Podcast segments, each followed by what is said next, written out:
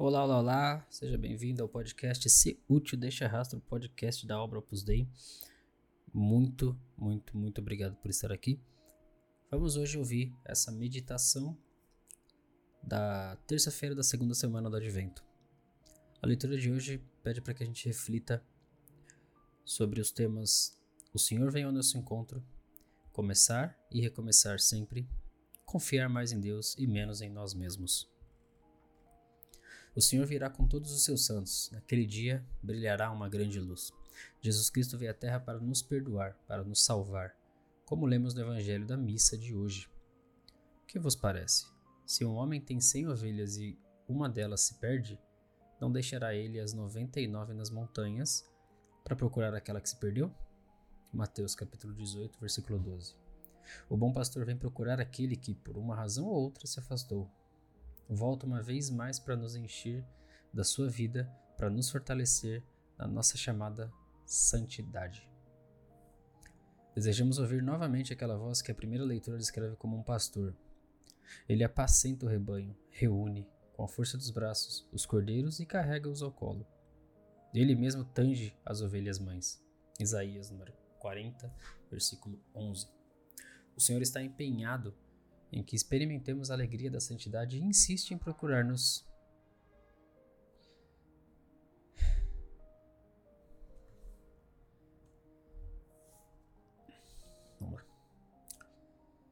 O Senhor está empenhado em que experimentemos a alegria da santidade e insiste em procurar-nos. Tem pressa de encontrar a centésima ovelha que se tinha perdido, maravilhosa condescendência de Deus, que assim procura o homem, e grande dignidade é do homem que assim é procurado por Deus. Nós, rapidamente, vamos ao seu encontro, dispostos a renovar o nosso amor. Chegou para nós um dia de salvação, de eternidade. Uma vez mais se ouvem esses silvos do pastor divino, essas palavras carinhosas. Vocave te nomine tuo. Eu te chamei pelo teu nome. Ele nos convida, como a nossa mãe, pelo nome. Mais ainda, pelo apelido carinhoso, familiar, lá na intimidade da alma, ele chama. E é preciso responder: Et ego qui avocastemi. Aqui estou, porque me chamaste, decidida a não permitir que desta vez o tempo passe como a água sobre as pedras, sem deixar rasto. Queremos que este advento deixe marca nas nossas almas, porque ao ouvir o nosso nome dos lábios do bom pastor, desejamos que a sua graça nos renove. Preparai no deserto o caminho do Senhor, aplanai na solidão a estrada de nosso Deus. Nivelem-se todos os vales, rebaixem-se todos os montes e colinas. Endireite-se o que é torto, e alisem-se as asperezas. Isaías capítulo 14, do 3 ao 4. As palavras do profeta Isaías que lemos na primeira leitura da missa convidam-nos a preparar-nos o melhor possível para receber a graça que o Senhor nos quer oferecer com a sua vinda. Damos-nos conta de que deveríamos melhorar em tantas coisas, nosso desejo de alcançar uma vida contemplativa, no espírito de sacrifício, no modo de trabalhar, na preocupação pelas almas, no apostolado. E não de uma forma genérica, mas sim em pontos concretos. Por exemplo, no que nos aconselham na direção espiritual ou na confissão, ou nessa virtude concreta que sabemos que nos faz muito bem. Podemos aspirar, com a graça de Deus, a ser transformados sempre um pouco mais, embora às vezes aconteça mais lentamente do que queiramos.